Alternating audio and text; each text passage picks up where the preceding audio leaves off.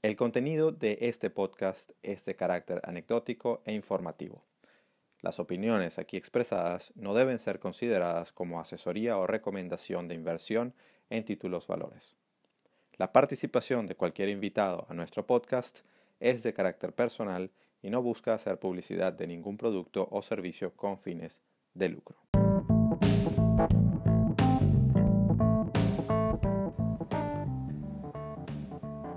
Estás escuchando Trading en Serio, el podcast sobre trading en español que te abrirá la mente al fascinante mundo de los mercados financieros y cómo enfrentarlos desde la perspectiva del trader profesional, con Alberto Cárdenas y Eduardo Gavotti.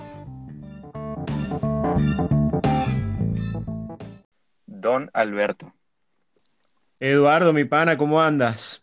Aquí vamos, aquí vamos, siempre resolviendo temitas tecnológicos para poder llevar otro episodio de Trading en serio. ¿Qué tal? Y mira que tú eres el que estás en Londres, yo soy el que estoy en Venezuela, ¿viste? Yo soy el que debería tener los problemas. Pero yo soy terrible con la tecnología. Es una cosa impresionante. Eh, si hay alguien que, que, un alma caritativa que quiera acercarse para, para, para darme un poco de luz sobre estos temas, yo se lo agradezco muchísimo. Bueno, pero la verdad es que al final, y, aunque tú eres así y estás diciendo eso, tú eres el que te encargas para que la gente lo sepa. Yo soy aún peor porque yo ni siquiera sé, tú eres el que editas, guardas, te encargas de todo el tema aquí con, el, con la aplicación. Yo ni idea. Entonces, bueno, este, si tú dices que eres malo, yo mejor ni, ni digo nada porque yo soy nulo en ese sentido. Es raro, ¿no? Pero, pero el ciego, el ciego este, guiando al ciego, Alberto, tranquilo. De esta verga, pana. se montaron los, ¿cómo se juntaron los mochos para rascarse? Este, Exactamente. Bueno, hoy tenemos eh. un, tercer, eh, tercer invitado, de hecho. Eh, que, que, bueno, Alberto, te voy a pedir que, que encarecidamente hagas los honores porque, porque tienes ya conocido también más tiempo. Yo he tenido el placer de, de escuchar y, realmente digo, yo no sé cómo la gente se cala nuestras voces habiendo voces tan lindas echando podcasts de finanzas. Este, yo opino lo mismo, la verdad. Que, que, relajan mucho más, que no, que, no, que no hablan con el tono y las barrabasadas que se me ocurren, sino que, sino que realmente te, te, invitan un poquito a... Entonces, bueno, Mónica, bienvenida. Más preámbulo, yo voy a, yo voy a, yo voy a presentar a Mónica. Este, Mónica es, eh, hoy tenemos, bueno, como lo dijo Eduardo, una invitada de lujo también en nuestro podcast. Eh, y, yo la verdad, a Mónica, ella se llama Mónica Higuera, es una profesional de las finanzas, ella es economista de profesión eh, y sin embargo tiene, sin embargo no, además tiene una experiencia de, bueno, eh, aquí se va a caer la cédula, pero como de 20 años en los mercados financieros, eh, en Colombia, en lo que llaman comisionistas de bolsa o casas de bolsa, instituciones financieras, actuando como ah, en, el área específica de asesoría de inversión, también tiene una experiencia como trader, como en manejo de posición propietaria, que ya nos explicará o nos contará un poco de eso y también de la parte de asesoría de inversión. Y más recientemente, Mónica además tiene un, eh, tiene una estudios también en temas de coaching y ahora mismo está trabajando, asesorando, orientando, haciendo coaching a personas también en el área financiera con su experiencia y con su y con su bueno con su conocimiento adquirido durante tantos años y su y, todo el, bueno, sí, la experiencia que ha adquirido en el tiempo. Y Mónica además es una buena amiga de las redes sociales desde hace años interactuamos en Twitter y, yo todavía no tengo, no he tenido el placer de conocerla físicamente, eh, eh, de tomarnos un café en vivo, pero hemos estado interactuando de manera, si se quiere, en línea de esta forma. Y bueno, siempre es muy grato conversar con ella, nos, nos mandamos mensajes, siempre estamos interactuando por, por, el Twitter, por el WhatsApp, este, con las ideas de los mercados, una persona que sigue mercados, que conoce muy bien el tema de los mercados financieros y especialmente en Colombia, que es su, su país de origen. Y bueno, Mónica, bienvenida y gracias por aceptar la invitación, creo, creo que vamos a tener una conversación extraordinaria y además ya van a ver la voz que tiene Mónica, que es, este, como dijo Eduardo, yo cuando escuché además, porque tiene un podcast que se llama Finanzas y algo más, que, se los recomendamos y me parece extraordinario. Además está súper bien elaborado, ordenado, suena todo bonito, la voz de Mónica es una locutora extraordinaria. que tenemos una gallera, Eduardo, pero bueno, este, eh, bienvenida, Mónica. Muchas gracias. De verdad que feliz, Eduardo, Alberto, de estar con ustedes hoy. Me brinden este espacio para compartir un poco lo que hacemos a diario en la red y traerlo con tu audiencia, la audiencia de ustedes de Trading en Serio. Muchas gracias. De verdad que esas flores con el tema de la voz, top, lo máximo. gracias a ti, Mónica, por, estar con nosotros. Eh, eh, cuéntanos un poquito. O sea, yo, por ejemplo, te, conozco a través de tu podcast eh, eh, recientemente y bueno, también, también a raíz de las interacciones que, hay en Twitter respecto a los diversos temas, pero si de repente mucha de la audiencia no te conocerá eh, y siempre es bueno, más allá de esa, de esa fabulosa introducción que, te, hizo Alberto, que seguramente es bastante apegada, pero hay siempre más detalles y quién mejor que, que tú misma para contar tu historia. Bueno, miren, yo soy una persona dedicada hoy en día a las redes sociales. Hace un año y medio dejé de trabajar en el tema financiero en Colombia por un despido, no porque yo quisiera. Simplemente ni la entidad ni yo nos pusimos de acuerdo y bueno, yo dije, con este temperamento que me gasto, mejor voy a emprender. Y decidí... Historia, que arranques por ahí. Fue, fue durísimo, durísimo, porque duré como dos meses pensando, bueno, ¿yo qué voy a hacer aquí? ¿A qué me voy a dedicar?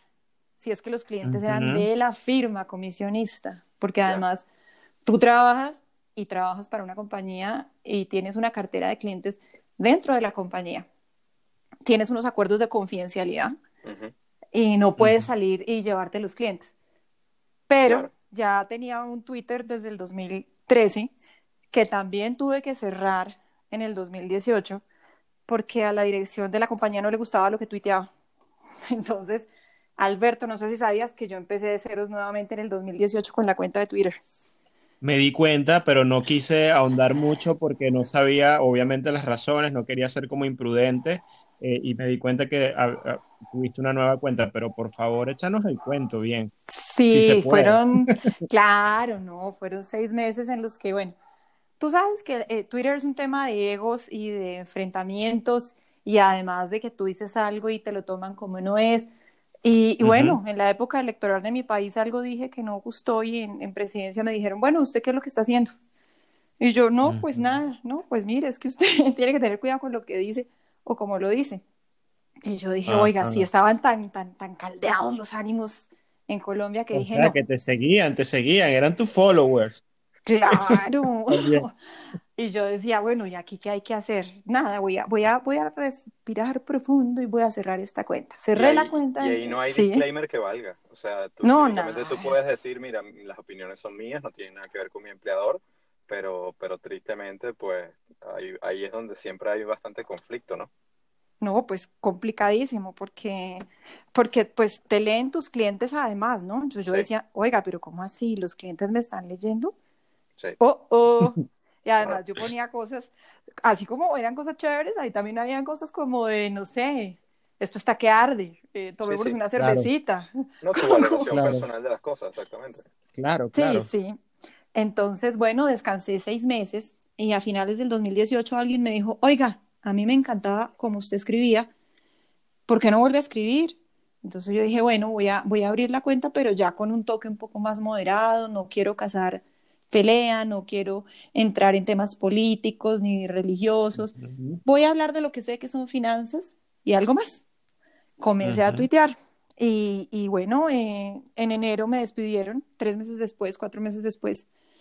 Y yo dije, bueno, pues que no, no, no tengo nada más que hacer. disculpa que te esté preguntando, pero este, este es el tema de la conversación. El, el, el, cuento está muy bueno porque además me siento identificado. Creo que todo el mundo puede, eh, los que hemos tenido trabajos también formales, podemos de alguna manera identificarnos con eso porque, porque sí pueden haber esos roces importantes. La pregunta es también, al final el despido tuvo que ver con, con esa interacción en tus redes, ¿no?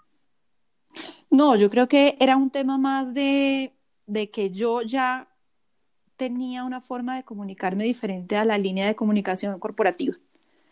Porque, pues, yo tengo, eh, hagan las cuentas, 20 más.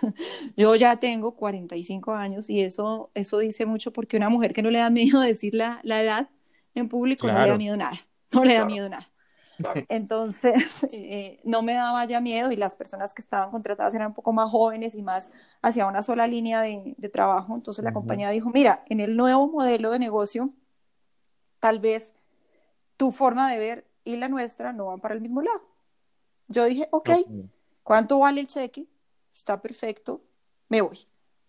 Pero no quise volver a bolsa. Ya estaba cansada. El estrés, las metas, el tema de, de, tener que cumplir los presupuestos, las, las, ventas, no, nunca dejé de cumplir, a mí me iba bien, muy bien, y tenía una cartera de clientes, que tal vez lo más duro para mí al salir de, de, eso fue dejar mis clientes, dejar la cartera que ha construido trabajando durante tantos años. Para mí eso fue muy doloroso. ¿Estuviste muchos años en esa sola empresa, Mónica? O sea, te, te estás yendo... Sí, ocho. Ok. Mónica, pero perdona, yo lo que estoy escuchando a través de, tu, de tu, narración, y corrígeme si me equivoco, es, es, un, es, es una discusión de, de, libertad. Sí, versus, sí, versus las manos atadas. Sí, total. Entonces, entonces más allá de, evidentemente, los afectos que, que uno puede generar, sobre todo porque es el fruto de tu trabajo, si construiste una cartera, tus clientes estaban contentos, etcétera, eh, tú estabas cumpliendo tus metas y todo lo demás, eh, no eras libre. No, no era libre, total, no. No, porque es que de hecho quien trabaja tiene que cumplir con una serie de políticas y normas dentro de la institución con la cual firmó un contrato. Y si tú, como me decía alguien una vez, tú puedes estar 70% de acuerdo, pero tienes que estar 100% comprometido. Y si yo ya no estaba ni comprometida ni de acuerdo porque no estaba, estaba yendo en contra de lo que yo pensaba o lo que yo creía, pues definitivamente ese no era mi lugar no, no fue algo sorpresivo. Digamos que yo ya venía preparándome durante un año completo porque ya sabía que las cosas no estaban bien, no había buena comunicación. Entonces yo dije, bueno, voy a organizar. ¿Cuánto vale Mónica mensualmente? ¿Cuánto Mónica gana? ¿Cuánto Mónica gasta? Y Mónica se va teniendo en claro su situación financiera y proyectándola hacia futuro que si llegaban a tomar la decisión, yo me iba tranquila. No tomé la decisión de irme porque no, no me iba a ir, estaba bien, yo estaba contenta haciendo mi trabajo. Sí, el problema lo tenían ellos, no, no tuve, de hecho. Pues sí, claramente sí, yo no, pues la verdad uno tiene que tener gratitud, tengo gratitud por lo que conocí, por lo que aprendí, por la oportunidad que tuve, eh, por la seriedad, por todo lo demás, pero ya no tenía 25 años, ya, ya no. Y de hecho creo que mencionas eso en uno de, tus de tus podcasts, en uno de tus episodios que, que escuché precisamente sobre, sobre eh, la relación entre, entre tener una opinión fuerte y un carácter y unas convicciones en tu carácter y, y, el emprendimiento o, o, el lado contrario que sería el, el, ser empleado. Y eso me llamó mucho la atención porque yo, yo considero que particularmente yo, yo soy un tipo, y, y de hecho lo hablaste con Alberto también, pero yo soy un tipo que me cuesta mucho quedarme callado. Y, y, si, y si hay algo que le tengo que decir, yo he tenido la fortuna de trabajar con gente que me permite decir las cosas, pero en otros momentos ah, me ha causado bastantes problemas. Entonces, ciertamente, eh, otra vez, el tema de la libertad y el tema de ese, esa, ese vínculo entre, entre el emprendimiento y el carácter eh, fuerte de una persona, a veces va mucho de la mano. Mi pregunta hacia ti es, si ese carácter es producto de, de, o sea, es innato tuyo o se ha formado dentro de la actividad de inversión, trading, mercados, etcétera? Yo creo que cuando tú tienes que ponerle la cara a una decisión y sobre todo cuando hay plata de por medio, tienes que poner y fijar una posición clara. Y yo creo que el tema de las inversiones y el tema de manejar dinero que no es tuyo y que tienes que entregarle un resultado a un tercero, te obliga a ser firme.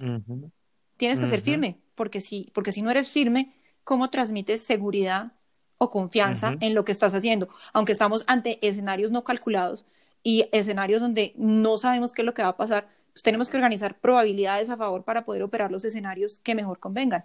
Entonces yo creo que mi carácter sí se ha venido desarrollando y sí se desarrolló estando en el tema del mercado. Ustedes que han estado en mesas y que han negociado también saben que de 8 a 5, uno tiene una piel puesta.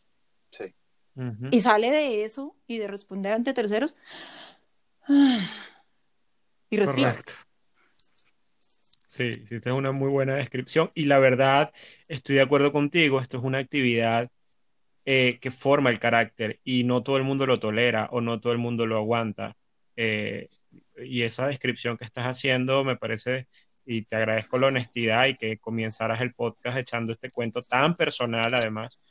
Eh, sin duda. Me, me, parece de mucho valor también para la audiencia porque, bueno, lo que hemos hecho Eduardo y yo acá, la intención de este podcast es tener sobre todo conversaciones sinceras, ¿no? De amigos, entre amigos y gente, para tratar de recoger las experiencias que nos permitan obtener aprendizaje. Creo que de esta conversación podemos obtener muchas cosas. Y bueno, esto era como un algo que te quería decir y te agradezco mucho tu honestidad, pero quiero, quiero seguirte preguntando cosas. Esa pregunta que hizo Eduardo me pareció fabulosa. Eh, ¿Qué sentiste en el momento en el que tomaste la decisión, digamos, eh, o bueno, no la, ya tú la tenías y ellos decidieron eh, despedirte, pero de alguna forma hubo un momento en donde tú, en tu mente, antes de que te salieras de la empresa, supongo yo, ya había una decisión tomada de tu parte de emprender hacia otra actividad, hacer otra cosa. Eh, más allá de no sentirte cómoda, seguramente había un plan B ya en curso. ¿En qué momento te diste cuenta de eso y que necesitabas ese plan B y cómo empezaste a trabajar en él, estando aún empleado, si es que fue así, ¿no? Este, es una pregunta. Bueno, mira, yo tomé más o menos dos o tres meses en los que realmente no hice nada, absolutamente nada. Me levantaba, hacía meditación, yoga, me iba para el gimnasio a trotar, mm, leía, esto fue, obvio, después de después que saliste de la empresa. Sí, después, después. Y yo soy una persona muy convencida de que la vida se ordena y todo se ordena a tu favor cuando tú has hecho las cosas de buena manera y cuando eres un buen ser humano. Yo creo en mi red de apoyo y yo siempre he creído en que lo que yo hago tiene un eco en la inmensidad y en los demás.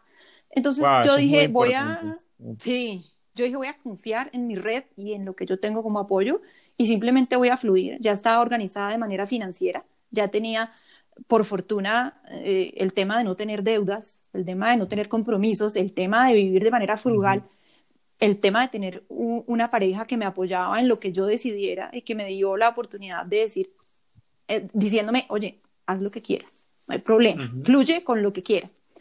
Entonces, al descansar, decidí comenzar a, a tuitear y a interactuar y comenzaron a buscarme personas que me conocían de antes a decirme, oiga, yo necesito una persona en mi comité de inversiones como usted, oiga, yo necesito su opinión, oiga, yo necesito su, su apoyo. Entonces yo empecé a averiguar legalmente cómo podía o no apoyar, porque aquí en Colombia hay una restricción para el tema de asesor de inversiones, que no sé si ustedes lo sepan, legalmente en Colombia nadie que no esté inscrito ante la superintendencia financiera y no trabaje en una firma comisionista de bolsa, puede ser asesor de inversión.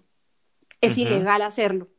Entonces yo estuve mirando de qué manera yo podía aportar, donde legalmente yo no tuviera ningún problema ni ningún tipo de, responsabilidad que fuera penal.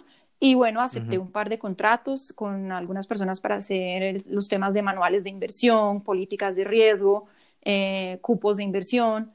Y a eso me dediqué buena parte del tiempo hasta que quisieron contratarme ya de tiempo completo para que yo manejara todo el portafolio o los portafolios de, de, las familias. Y ahí sí ya dije, no, porque eso me implica un horario y una responsabilidad mayor. No, no quiero eso. Yo puedo participar en tu comité de inversiones, pero no quiero, no quiero asumir esa responsabilidad. Y luego comienzan a escribirme un montón de personas en Twitter, pero, pero muchas. Moni, Moni, yo necesito aprender. Moni, yo tuve esta experiencia. Moni, entonces se, se volvió el consultorio de Moni. Y yo, wow, Moni, quiero hablar contigo. Moni, dame una cita, Moni. Y yo decía, pero una cita o un tiempo. Yo, ¿qué hago? ¿Cómo así? ¿Qué, qué hago yo de aquí con esta persona? Entonces me di cuenta que lo que las personas estaban buscando era alguien con experiencia que les ayudara a ver lo que ellos no veían, pero que adicionalmente no tuvieran un conflicto de interés de tener que venderles algo. Exactamente. Y los clientes llegaron a mí. y los clientes vienen a mí y llegan a mí.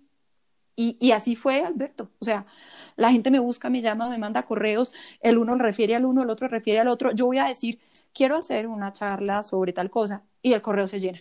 Pero yo no manejo grupos grandes. A mí me gusta atender de manera muy personalizada porque el dinero es tan delicado, el dinero es algo tan, tan sensible que yo no voy a diagnosticar a 10 pacientes en un consultorio. Les puedo contar de qué trata una enfermedad, pero no los voy a diagnosticar, que creo que, Eduardo, tú, tú trabajas muy parecido a lo que yo hago. Lo, lo, lo escuché en un podcast que, que dijiste, tú también tomas esto así. Sí, bueno, fíjate que, que, es muy interesante lo que comentas de Colombia, porque acá en el Reino Unido hay una distinción muy importante entre lo que es eh, asesoría de inversión y lo que es orientación o, guía financiera. Para eh, un asesor de inversión, tal cual como lo has dicho, no, no, no, tiene que trabajar para una firma. Tú puedes ser asesor de inversión independiente y eso, y eso es fabuloso, pero, pero luego tienes un montón de, de requisitos del lado de la regulación, tienes, tienes, tienes por supuesto unos costos del lado de compliance que son que pueden, pueden llegar a ser onerosos y, y, evidentemente te resta un poquito de, maniobrabilidad. Entonces, la, la, la, gran diferencia o la línea entre ser asesor y, ser, y ser orientador es que un orientador no te, no te puede decir, mira, tú vas a vender petróleo a 32. Es decir, cuando un asesor puede ser específico y puede decirte, yo creo que, no sé, Amazon tiene espacio de subida y yo entraría en este nivel eso lo hace un asesor de inversión. Mientras que un orientador te dice, el sector de tecnología es un sector que puede eh, eh, tener también, no sé, mucho espacio porque a lo mejor no va necesariamente con el ciclo, etcétera. No está siendo específico. Así como te puedo hablar de los productos. Así está definido en, en, en, UK, ¿no? Eh, bajo la regulación allá. Exactamente. Entonces, me, me, me, llama mucho la atención la estructura en Colombia, que en Colombia te, te exigen que estés empleado por, por una firma, porque evidentemente eso te, eso te genera también una serie de potenciales conflictos, no necesariamente si el asesor es bueno y, es, y, es, y, sabe lo que está haciendo, pero si la firma tiene algún producto que necesita empujar, alguna meta que tienes que lograr, allí se distorsionan un poquito las cosas, ¿no? Entonces, me, me, nuevamente me, me, llama un poquito la atención lo, lo, lo, que mencionas, pero entiendo perfectamente de lo, de lo, de lo que me dices y, y también el punto de los grupos pequeños, porque no solo el dinero es súper sensible, pero también cada persona es diferente y, y, hay, que, y hay que tratarlo con mucha, con mucha entereza, ¿no? De acuerdo. Total, totalmente. Mónica, tú me mencionaste en algún momento que eh, eh, Mónica tiene una orientación, aunque nosotros acá en nuestro podcast se llama Trading en serio, hablamos de trading y estas cosas, pero hablamos también de otras de otras, de algo más, como agarrando un poquito el concepto del podcast de, de, Mónica. Eh, eh, tú, eh, por lo que entiendo, trabajaste, bueno, sí, en la actividad de asesoría de inversión y hiciste algo de trading en algún momento, pero creo que no, es, no te diste cuenta que no era lo tuyo. Me encantaría que nos pudieras echar el cuento de qué hiciste y bueno, y por qué te diste cuenta que no era lo tuyo. Sí. Claro, mira, yo siempre fui buena con la gente, buena escuchando y buena viendo para los demás y analizando para los demás y abstrayéndome de una situación y pudiendo dar recomendaciones de valor que permitieran ejecutar las estrategias de manera eficiente.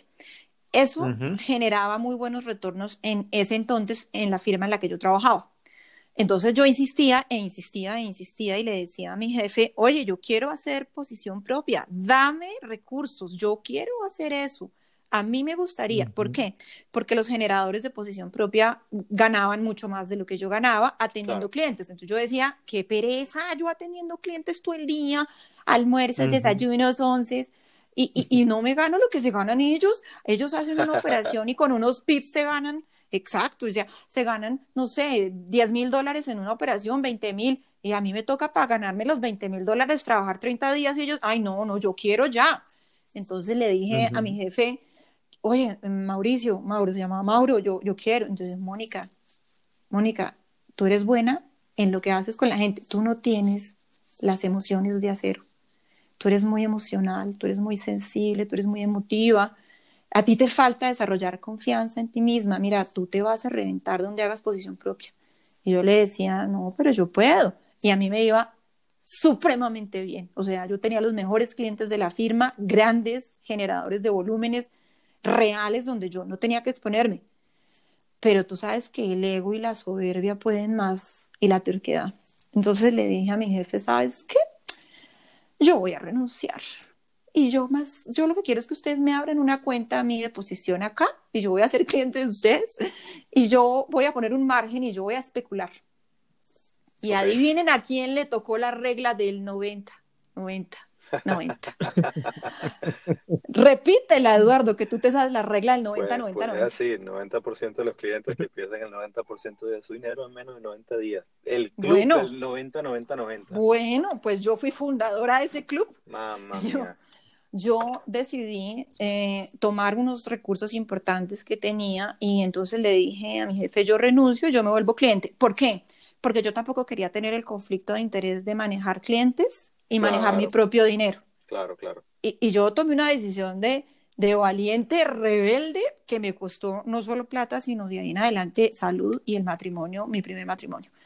¿Qué hice yo? Abrí la cuenta y comencé a especular. Tenía mis análisis clarísimos, los niveles clarísimos, eh, la lectura del mercado clarísima, pero cuando ya llegaba a operar, en esa época se operaba por teléfono y yo hablaba con el corredor que me atendía las órdenes y yo le decía, mira, la estrategia de hoy es esta y quiero hacer esta, y además apalancada, ¿no?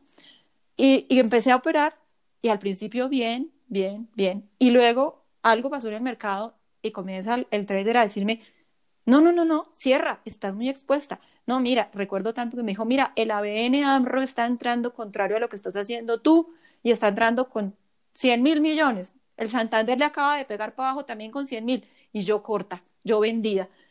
Pero yo sabía que yo había visto mi análisis y en mi análisis decía que eso era para arriba. Y termino creyéndoles.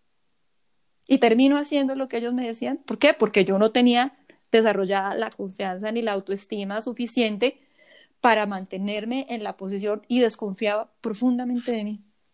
Entonces, 90, 90, 90 en los ajustes de garantías. Y, y, ya después yo decía, duré tres meses, esa, es que son 90, 90, 90. Yo, yo soy fiel testigo, yo fui hecha para, por esa ley. Y yo lo puedo decir, por eso es que yo hoy en día le advierto tanto a la gente de eso, porque uno no puede hablar de lo que no sabe o de lo que no ha vivido. Y yo hablo de lo que yo viví. Mónica, que de, verdad te agradezco muchísimo esta, esta ilustración porque se, se, requiere tantísimo para la gente admitir este tipo de cosas y esto es muy valiente. ¿Cómo superaste esa etapa? Pues mira, después de que se acabó la plata y ya no tenía trabajo, ya tampoco iba a llegar a, a, pedir trabajo, ya habían repartido todos mis clientes un amigo, un gran amigo me dijo, usted es buena en clientes, usted tiene un buen nombre y una buena reputación. Déjeme, yo la ubico en otro lado. Y efectivamente, en otro puesto muy importante en Colombia, entré a trabajar y con el rabo entre las patas y con la cabeza agachada y con humildad empezar de ceros. Y volver dentro de tres meses a decirle a los clientes que les había dicho hace tres meses que me iba a volver millonaria haciendo trading volver a decirles, no, sabes que estoy en este otro puesto de bolsa, me abres la cuenta, mira, no es que me equivoqué, es que yo quería, pero no sabía, pero además valoraron los clientes el hecho de que hubiera renunciado y me hubiera jugado mi plata y no que hubiera jugado con la plata de ellos. Entonces, eso permitió que me abrieran nuevamente las cuentas y volver nuevamente a tener clientes. Qué bueno, qué bueno. Y tal cual, yo hubiera sido cliente y lo mismo, o sea, otra vez, porque ese acto de, de, atreverse eh, siempre es mucho más, mm, mm, yo lo aprecio mucho más en, lo particular, que porque te enseña eh, nuevamente, si fallas, a recuperarte y otra vez a, probar, ¿no? A retarte a ti mismo a, lo que, a lo que puede venir. Entonces, eso, eh, yo hubiera reaccionado igualito. Sí, de acuerdo quizás, bueno, quizás no es tan relevante, pero tengo la curiosidad, ¿en qué mercado operabas? ¿Era en el mercado local en Colombia o hacías ah, eh, operaciones en otros mercados? Eh, dólar, eh, dólar en, en, Colombia y TES, deuda, deuda pública en Colombia. Esos eran los dos activos que, que operaba más fuerte, porque en esa época, eso, eso, fue hace 15 años, pues no era tan fuerte lo que es hoy en día las plataformas y lo, y, lo que tenemos hoy que ya es un acceso dramático a tener eh, eh, plataformas de trading para todo. y, lo has intentado nuevamente con las plataformas, digamos, de, de, CFD o, de, o de, las más modernas, digamos. No, no porque me, eso ya para mí es una distracción. Para mí, el mercado eh, de 8 a 5, el tener una posición en el intradía o en el intrasemana distrae lo que yo quiero hacer, que es mi visión de mediano largo plazo y acompañar a los clientes que necesitan entender cómo funcionan los mercados. Si yo me distraigo en eso en el día a día, no puedo tener la cabeza suficiente para trabajar en lo que tengo que trabajar con mis clientes. Yo tengo mis posiciones, claro, y las tengo ahí, como sé que, que las tienes tú, Eduardo, porque lo que escuché en, en, tu podcast, pero son las estructurales y las cosas que yo veo, dejo ahí. Pero ya ese gen del especulador que realmente yo no lo tengo, a mí no me lo dieron, en ese sorteo no me lo gané. El gen del especulador no lo tengo. El gen trader no lo tengo. Pero sé que mucha gente sí lo tiene, pero que es una cosa muy, muy brava de desarrollar y mantener. Claro. Qué bueno, me encanta tu claridad y el foco. Eso te lo, eh, bueno, para los que escuchan esto, eh, esto es lo que hay que alcanzar al final del día. Y yo siempre se lo digo a las personas incluso que quieren aprender a hacer trading y estas cosas, quizás eh, es realmente entender si te agrega o no te agrega valor esta esa actividad y, que tú puedas al final enfocarte. ¿Quién eres? ¿Quién eres? Exacto. Correcto. Claro, porque tú puedes ser bueno en eso y está bien que seas bueno y si, si, eres un buen trader y eres consistente y puedes lograr una vida así, pero es una vida bastante exigente emocionalmente eh, y de una exigencia también física, porque tú sabes que son jornadas de 12, 16 horas fuertes de concentración eh, física y, mental. Digamos que yo, yo tengo mi concentración en la misma jornada, pero en otras cosas, haciendo otras cosas, dedicándome a otros negocios en los que soy buena, no solo lo que hago en coaching, no solo lo que hago, eh, digamos, con las clases que tengo, no solo con lo que tengo de, mis negocios personales, que no son necesariamente los financieros, los negocios de economía real, los arrendamientos, los inmuebles, las cosas que tú tienes que son diferentes, que también son un negocio con una exigencia diferente. Con una exigencia diferente, pero que puedes atacar más o menos con los mismos principios, ¿no? Porque al claro. Final del día, sí eh, una de las cosas que te dan los mercados es, precisamente esa, ah, tal cual como decías al inicio, cuando te enfrentas a decisiones de, de, riesgo, y, y, lo comentaba también Alexander en, en, en, el primer episodio de esta, de esta temporada, que ese, ese, enlace, ese link que existe entre la actividad de, del manejo de riesgo, tanto financiero como no financiero, son, son trasladables, son transferibles. Eh, de acuerdo, ¿te ha mira, cuando... en algún momento que trazas ese paralelo? Pues Mira, lo que pasa es que mm, te quería decir algo antes de esa pregunta y era que cuando comenzó la, no sé si está relacionado, tal vez sí, cuando comenzó la crisis, yo tenía una posición y apenas vi lo que estaba pasando con el coronavirus, dije, voy a liquidar todo ya. ¿Cuánto es? ¿Menos cuánto? ¿Menos cinco? ¿Menos? Ya, adiós, me voy de esto, no quiero saber nada más.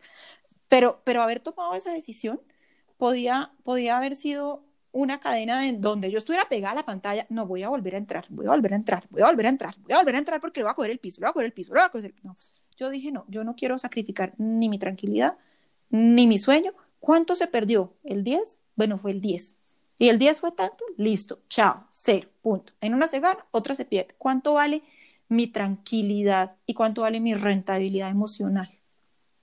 Ah, bueno, me voy a dedicar a lo que yo sé hacer. En este momento estoy dedicada a lo que sé hacer. Ah, estoy dedicada a ser mamá también, porque ser mamá, en esto los, los hombres tienen un poco más de libertad, las mujeres no. Una mujer trader tiene no solo la, la, la, la exigencia del mercado, la exigencia del esposo, la exigencia del diario, la exigencia de la cocina, todo lo que tiene que ser, porque así funciona.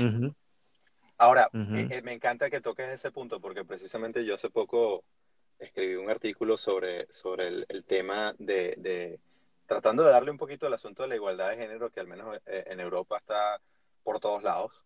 Eh, y, y, tú, evidentemente, como mujer que has trabajado en el sector financiero y que, y, que, has logrado esa, ese nivel de, de, de, entendimiento de, lo, de, lo, que sucede, ¿qué, cuál es tu opinión respecto, y no, no quiero ponerme en un asunto de si los hombres son mejores que las mujeres, nada de eso. Estamos claros que ustedes son seres superiores, de eso no tengo ningún, ninguna duda. Pero, pero ¿cuál es tu opinión precisamente respecto a, las diferencias o, digamos, la aproximación que puede tener o la mujer en, en, en, estos, en estos temas de trading y de inversión? De las características innatas de la mujer, se dice, por ejemplo, que son mejores gestoras de riesgo y, y, sobre todo que actúan con mucha más claridad ante situaciones estresantes, mientras que nosotros nos volvemos locos y, tratamos de pegarle al gato siempre cuando, cuando, la, cuando la cuestión está, está ardiendo. Eso por un lado. Y, y, bueno, luego te hago la otra porque yo te hablar bastante. Tú interrúmpeme cuando quieras. no, de hecho, de hecho yo considero que sí es así. Las mujeres somos mejores administradoras del riesgo porque adicionalmente la vida nos ha puesto en esa situación. Nosotras al, ser madres y al tener que cuidar de un bebé recién nacido y al tener que, cuidar un estado durante nueve meses que da vida, pues somos mucho más cautas, ¿no? Somos mucho más metódicas. Tendemos a mirar la situación 360 y de una u otra manera eso nos hace, digamos, dudar antes de dar un paso.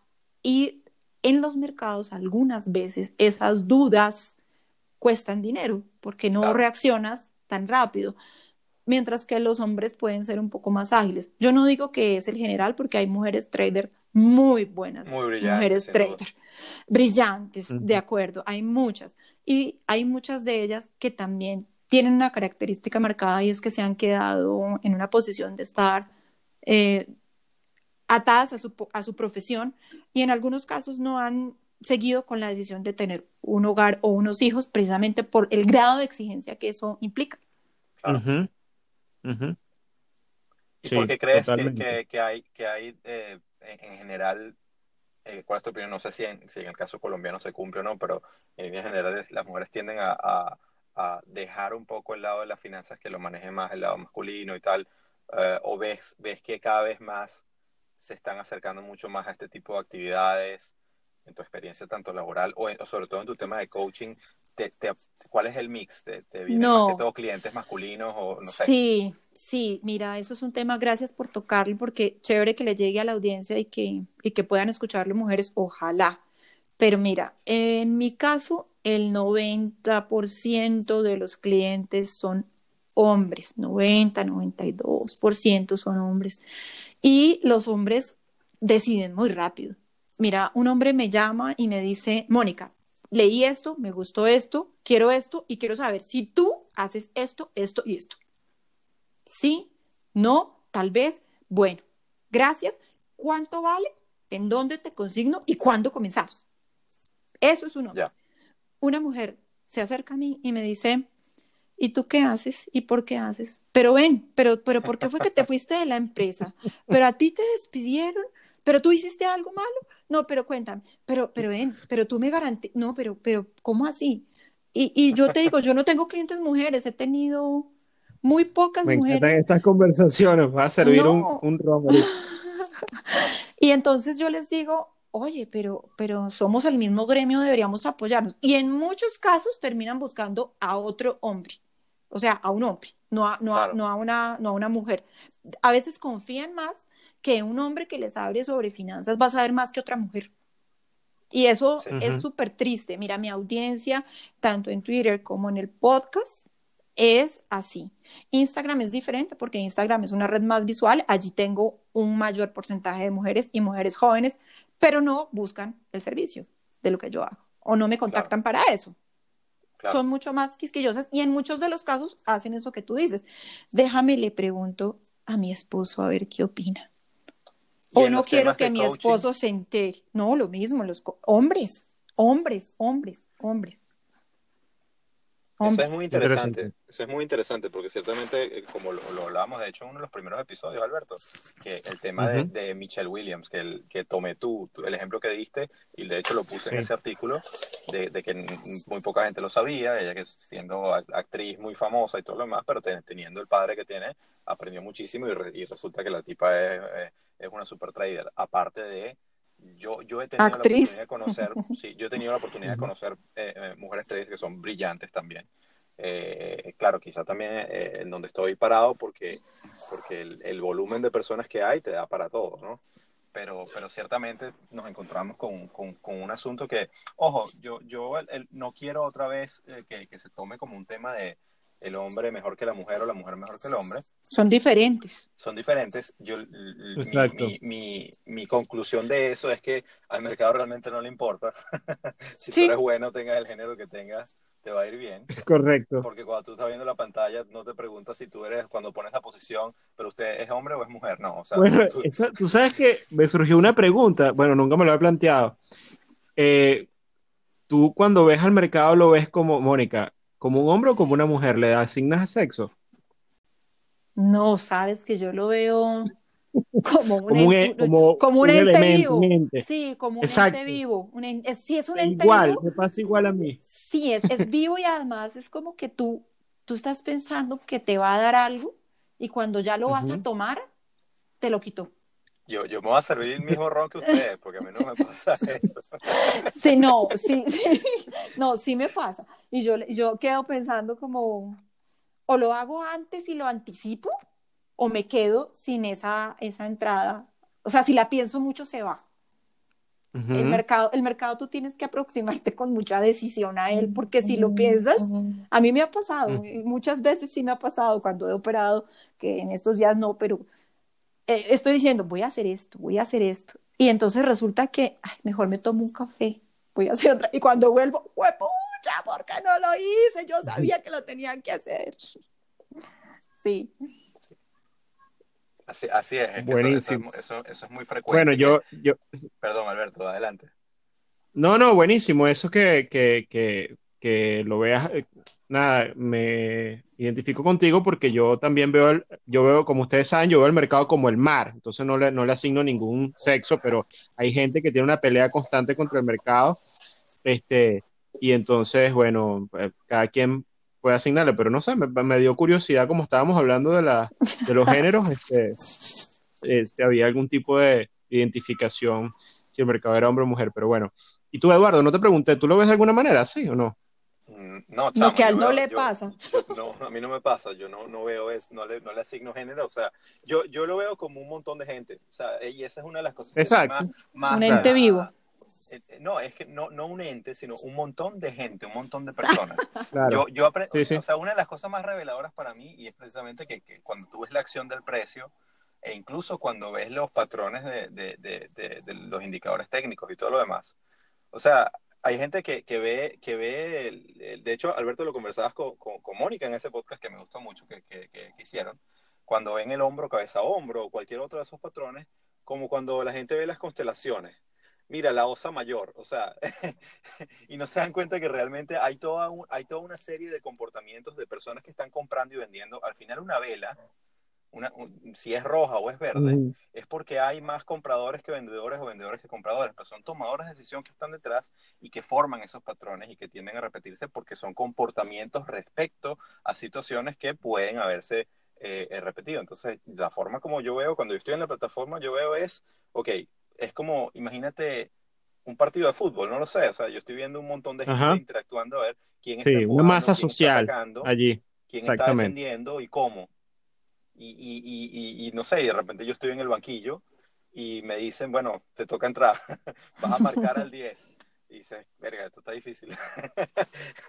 o, o de repente, bueno, hay veces que, y es tal cual, entro, hubo un córner a favor y metí el golazo, y otras veces no la, la, metí en la escuadra de, mi propio portero. O sea, eh, perdón con la analogía. Oye, Eduardo, y ya, y ya que estás hablando de, del fútbol, de analogía, le quiero preguntar a Mónica, ¿y qué hobbies tienes, Mónica? Aparte de, obviamente, de esta carrera que hiciste en los mercados y te estás dedicando al coaching y estas cosas, ¿cómo complementas o, digamos, tienes algunas otras actividades que seguro que sí? ¿Cuáles son tus hobbies? ¿Cuál es, digamos, cuál es tu, eh, cómo, cómo te recreas en, Mira, a mí me gusta leer, yo leo todo el tiempo, yo siempre tengo algo en la mano que estoy leyendo. Tengo, pues tengo a mis dos hijas que demandan muchísimo tiempo porque ser mamá, eh, mamá presente como lo soy yo, es una tarea 24/7. Además, eh, me gusta mucho salir a caminar con mis dos perros, yo tengo dos perritos, eh, me gusta mm. salir a caminar, hago meditación también porque me gusta estar eh, aquí y ahora, estar muy presente. Me gusta mucho mi, mi, tiempo de familia, de mis amigos, de hacer una llamada, de hacer, em, de tomarme un buen vino, un buen café, conversar, escuchar. La gente, me gusta mucho la gente, me gusta, me gusta estar en, en interacción continua porque las mejores cosas que yo he recibido en la vida las he recibido de otras personas, siempre. Y eso es una, eso es una verdad que, que, que cambia, mucha, cambia mucha perspectiva y cambia muchas vidas. Cuando te das cuenta que no estás solo en el mundo y que, y que no es porque tú eres el mejor que todo te sucede. De acuerdo. Te suceden las cosas por, precisamente por las relaciones y lo que fomentas. De acuerdo. Sabes que quería traer algo a colación antes de que nos vayamos del tema de las inversiones, porque quiero contar que las veces que yo me he quedado quieta en el mercado con una posición y una visión de, tiempo y estudiada son las mejores veces en las que me ha ido, que no he necesitado comprar y vender en el diario para poder sacar un retorno, sino que he sido mucho más eficiente conservando una, una, visión y una estrategia de, de mediano y largo plazo. Por eso creo que la labor de ser trader es una labor tan ardua, tan exigente también, porque implica estar moviéndote en el día a día, porque así es, porque, porque así es, porque eso está en el gen. ¿Y, no, ¿Y, nos puedes decir, Mónica, cómo, cómo eh, ese proceso de análisis que te lleva a poner esa posición de largo plazo, cómo llegas a él? Sabes que es un tema más de, de saber del tema de los ciclos, lo que tú decías en alguno de tus episodios. Es como tener muy claro cuál es el objetivo que yo tengo para ese recurso, el horizonte que yo tengo en tiempo de necesidad de ese recurso es como de, de cuándo yo voy a necesitar cumplirlo y con cuánto y qué me lo permite para identificar el activo que se acomoda más a eso que yo estoy buscando en el momento. Y ponerlo en tiempo, ¿no? Porque no es lo mismo si yo quiero pensar en mi retiro o en la universidad de una de mis hijas o en el cambio de la casa o en el cambio del apartamento. Eso me da un poco más de calma que cuando estaba mucho más joven y hacía pues posiciones, porque también le operé a clientes, ¿no? Y también cuando le operas a clientes y estás haciendo especulación con clientes, pues tú te llevas la posición del cliente a la casa, quieraslo o no. Sí. Entonces, digamos que si un consejo yo pudiera dar es que la gente debe desarrollar un tema más de paciencia y de confianza e-, en el tiempo y entender que todo es cíclico y que todo se repite. Estamos en momentos en donde nos llenamos de tanto miedo y no vemos la luz al final del túnel, pero evidentemente hay una luz y el túnel tiene un final. Buenísimo, me encanta. Y eh, es un, es un enfoque, bueno, me, encanta porque el enfoque es de inversión y de inversión, eh, eh, la paciencia es una de, los, de las virtudes, digamos, más importantes para desarrollar en este negocio y creo que tú lo has entendido bastante bien y este, te quería preguntar adicional, Mónica, en ese, en ese universo de cosas que estás viendo, tú generalmente qué, qué, mercados ves? Me imagino que ves la bolsa local o ves... Todo, ¿sabes? Todo. ¿Qué estoy viendo? Mm, precisamente que las cosas todavía tienen mucho más recorrido, puede ser uno, puede ser dos años, todavía no hemos visto la data, todavía no hemos visto lo que realmente puede costar. Lo que vemos es que hay liquidez permanente, lo que vemos es que hay una inyección permanente, pero esto tiene un trasfondo social muy, muy grande, porque además es global, estamos viviendo una pandemia en tiempo real. Por supuesto que hay un ciclo y que esto es parte de un ciclo y que vamos a seguir más adelante. Lo que yo no sé es cuánto tiempo más pueda tardar. Y el no saber y el tener esta incertidumbre me hace ser mucho más cauta. Porque es preferible entrar al mercado cuando el mercado me esté mostrando realmente para dónde va. Y no cuando yo simplemente estoy tratando de adivinar para dónde va, porque emocionalmente si no responde en el tiempo en que yo estoy esperando que responda, me voy a desesperar, me voy a angustiar, voy a tomar malas decisiones, voy a perder dinero y emocionalmente no voy a poder conciliar el sueño sabiendo que metí unos recursos en un activo que puede que me dé a como puede que no me dé. Entonces, ¿qué veo yo? Que hay que estar observando la dinámica para entender cuándo hay una reacción, porque eso sí se ve.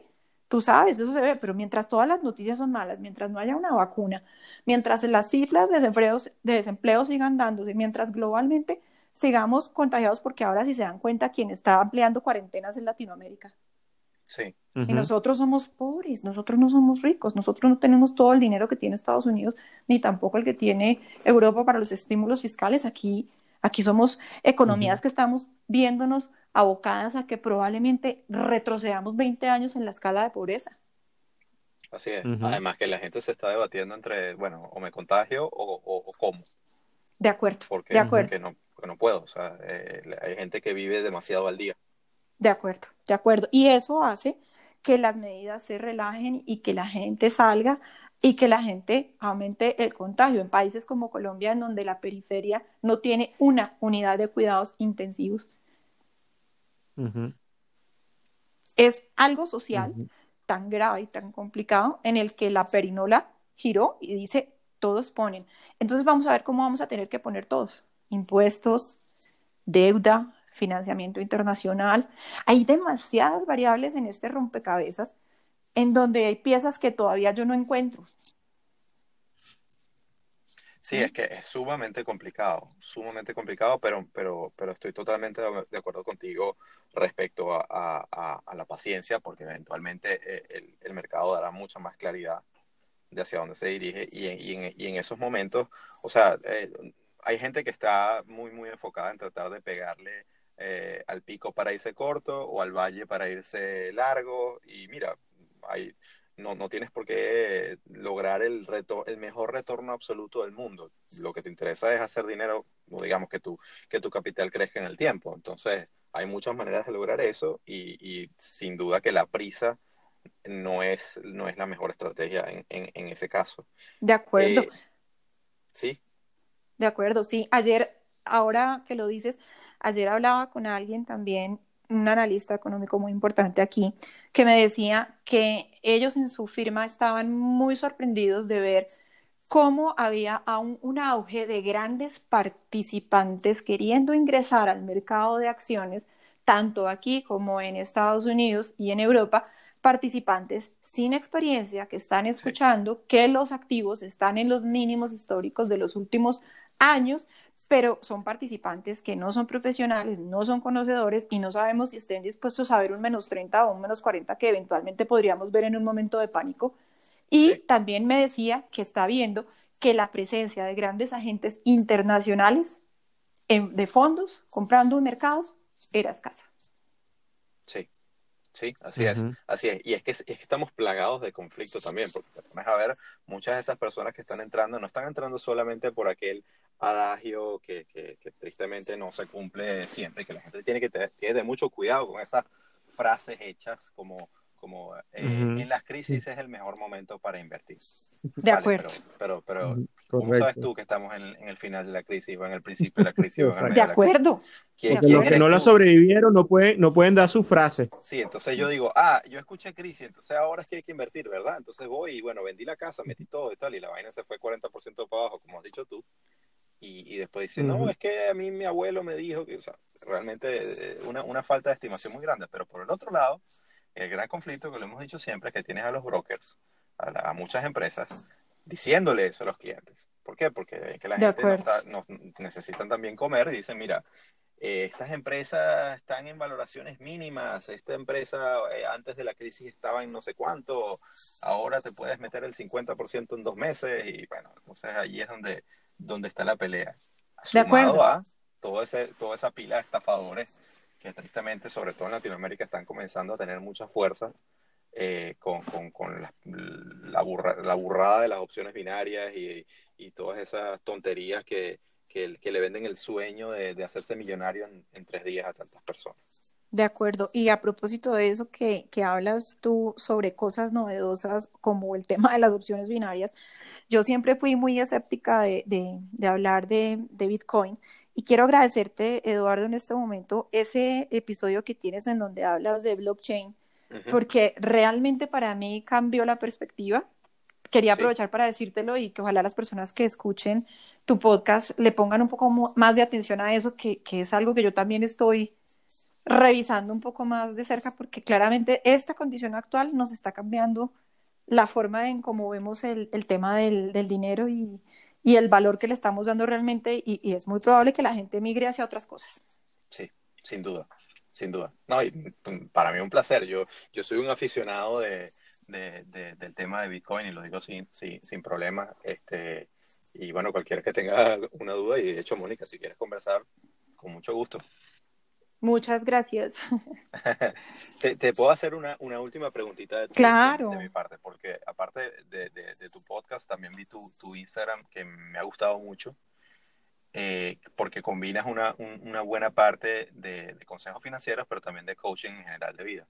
Pero, pero la, la, la pregunta que, que, te quiero hacer, un poco cuando hablamos de las distracciones, para mí las redes sociales son una espada de doble filo, porque ciertamente uno decide cómo utilizarlas, y, digamos, puedes sacarle mucho provecho tanto cuando tienes un negocio como cuando te nutres. En el caso de Twitter, para mí es, me nutro demasiado de personas brillantes. Eh, pero por el otro lado, puedes pasar unas muy, muy, muy buenas horas de, tu, de tus días y de, tu, de tus semanas perdido navegando entre redes. Y, quería saber tu, tu, tu, opinión en eso, tanto como manejadora de tus propias redes como, como, como cuando me hablabas de ese foco que necesitas y de, esa, esas ganas de minimizar las distracciones, ¿cómo, ¿cómo ves el tema de las redes sociales hoy? Las redes sociales están aquí y llegaron como una nueva forma de comunicación entre la sociedad y más en un momento en donde no nos podemos ver. Eh, eso cambió, eso ya, digamos que por más de que tú digas que no quieres estar en ellas, tienes que estar en ellas porque ahí es donde se está moviendo la sociedad, los negocios, la economía, las noticias. Sin embargo, sí creo que hay que tener un poco de cuidado porque se puede caer en el exceso y puedes perderte dentro de la misma red. La red se puede desfondar y te puedes caer. Yo uso Instagram. Eh, Instagram me gusta usarlo hacia el final de la tarde, por ejemplo, para poner un contenido al día. Lo que más uso es Twitter porque me informa, lo leo en la mañana y con Twitter me pasa algo y es que es un tema para mí, es como inspiracional cuando yo quiero escribir algo o quiero comunicar algo, es como que me llega la idea. Y yo tengo que escribir, la tengo que desarrollar. Y la desarrollo ahí. Podría desarrollarla en un papel y luego pasarla, pero como que me fluye ahí. Y ahora con la página, pues tengo el blog, que el blog lo quiero poner una vez cada 15 días, tal vez, porque también tiene que ser algo que me llega especialmente para poderlo escribir. ¿Qué pasa? Que yo trato que mi red sea una red más de información de mí hacia afuera, que yo pueda escribir. Pero no es una red en la que caigo en la interacción de que tú me dijiste, yo te dije, nos dijimos, vamos a decirnos todos. No, porque creo que ahí es donde se pierde el fondo del mensaje y donde se pierde realmente el contenido, donde tú empiezas a interactuar con otra persona y trates de convencerla de algo y trates como de que, o sea, de, de, que lo que tú dices es lo que es y, y, empieces a interactuar con todos para convencerlos. No, yo dejo una idea y punto. luego veo qué pasó. Pero estoy de acuerdo contigo, Eduardo, que una red muy mal manejada te hace perder la concepción de la relación real. Por eso mira que cuando la gente me busca o me llama, yo le digo, hagámonos una videoconferencia. Hablemos por Zoom, hablemos por Hangouts eh, eh, veámonos, eh, ¿sí? Porque necesito, necesito verle los ojos, que me diga, sentir a esa persona. Y tú no sientes a la persona en una interacción en Twitter porque tú no sabes con qué ánimo está escribiendo, aunque lo puedas percibir en las letras, pero no sabes. Seguramente si te ve a la cara, no te va a decir lo que te está escribiendo. Si te mira a los ojos, va a pensarlo dos veces antes de lastimarte que es lo que pasa mucho en la red, que hemos cogido la red para expresarle a los demás nuestra inconformidad de una manera violenta y agresiva, pero seguramente es porque no la estamos viendo a los ojos. Así es, Así es. La simetría de información que está por todos lados. Qué buen punto. Eso pienso. Mónica, yo he disfrutado un montón esta conversación, déjame decirte. Muchas este, gracias. no, genial. Y yo estoy seguro, bueno, no sé, Eduardo, estoy hablando por Eduardo, pero estoy seguro que Eduardo también. Sin duda, no, mira, yo rescato muchísimas cosas, Mónica, realmente, sobre todo por esa, eh, lo que enseña es esa honestidad de, de, de, reconocerse uno mismo, de quién, de quién es en el mercado y de cómo, cómo te puedes reinventar para, para siempre eh, surgir y, y, mantener, digamos, la, la, perspectiva exitosa. Entonces, para mí ha sido un placer eh, tenerte de invitada en, en, nuestro, en nuestro podcast. Muchas gracias a ustedes dos por haberme invitado, porque para mí es súper valioso eh, estar aquí, porque la verdad que Trading en serio es un podcast serio, un podcast que trata de ayudarle a las personas a ver más allá de una ilusión qué es lo que la gente comercialmente vende del trading. Y ustedes están buscando algo muy importante y es aterrizar a la realidad concreta de quien está escuchando lo que es esta actividad, lo que puede ser y pueden de una u otra manera orientarlos hacia donde podría ser, porque cuando alguien escucha esto, pues dice, oiga, me gustó más esto, me gustó aquello, me siento identificado con esto, esto definitivamente no. Y eso es muy valioso y yo los felicito. Gracias, Mónica.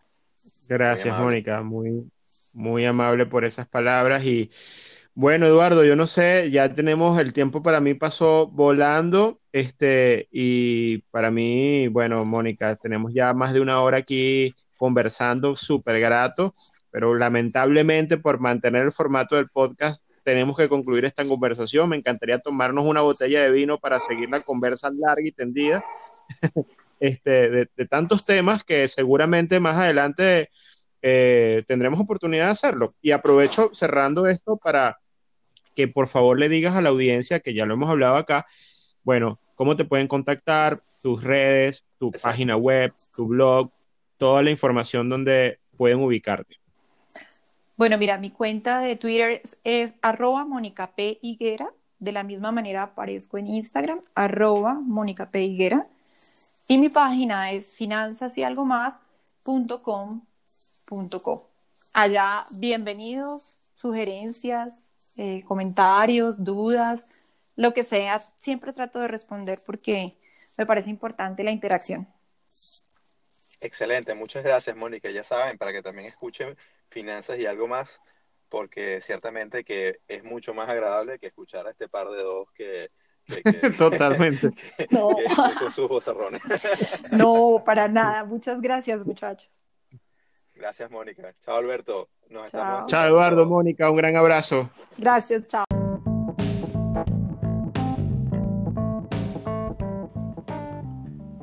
Esto ha sido otro episodio de Trading en Serio con Alberto Cárdenas y Eduardo Gavotti. Síguenos en Twitter, arroba Trading en Serio.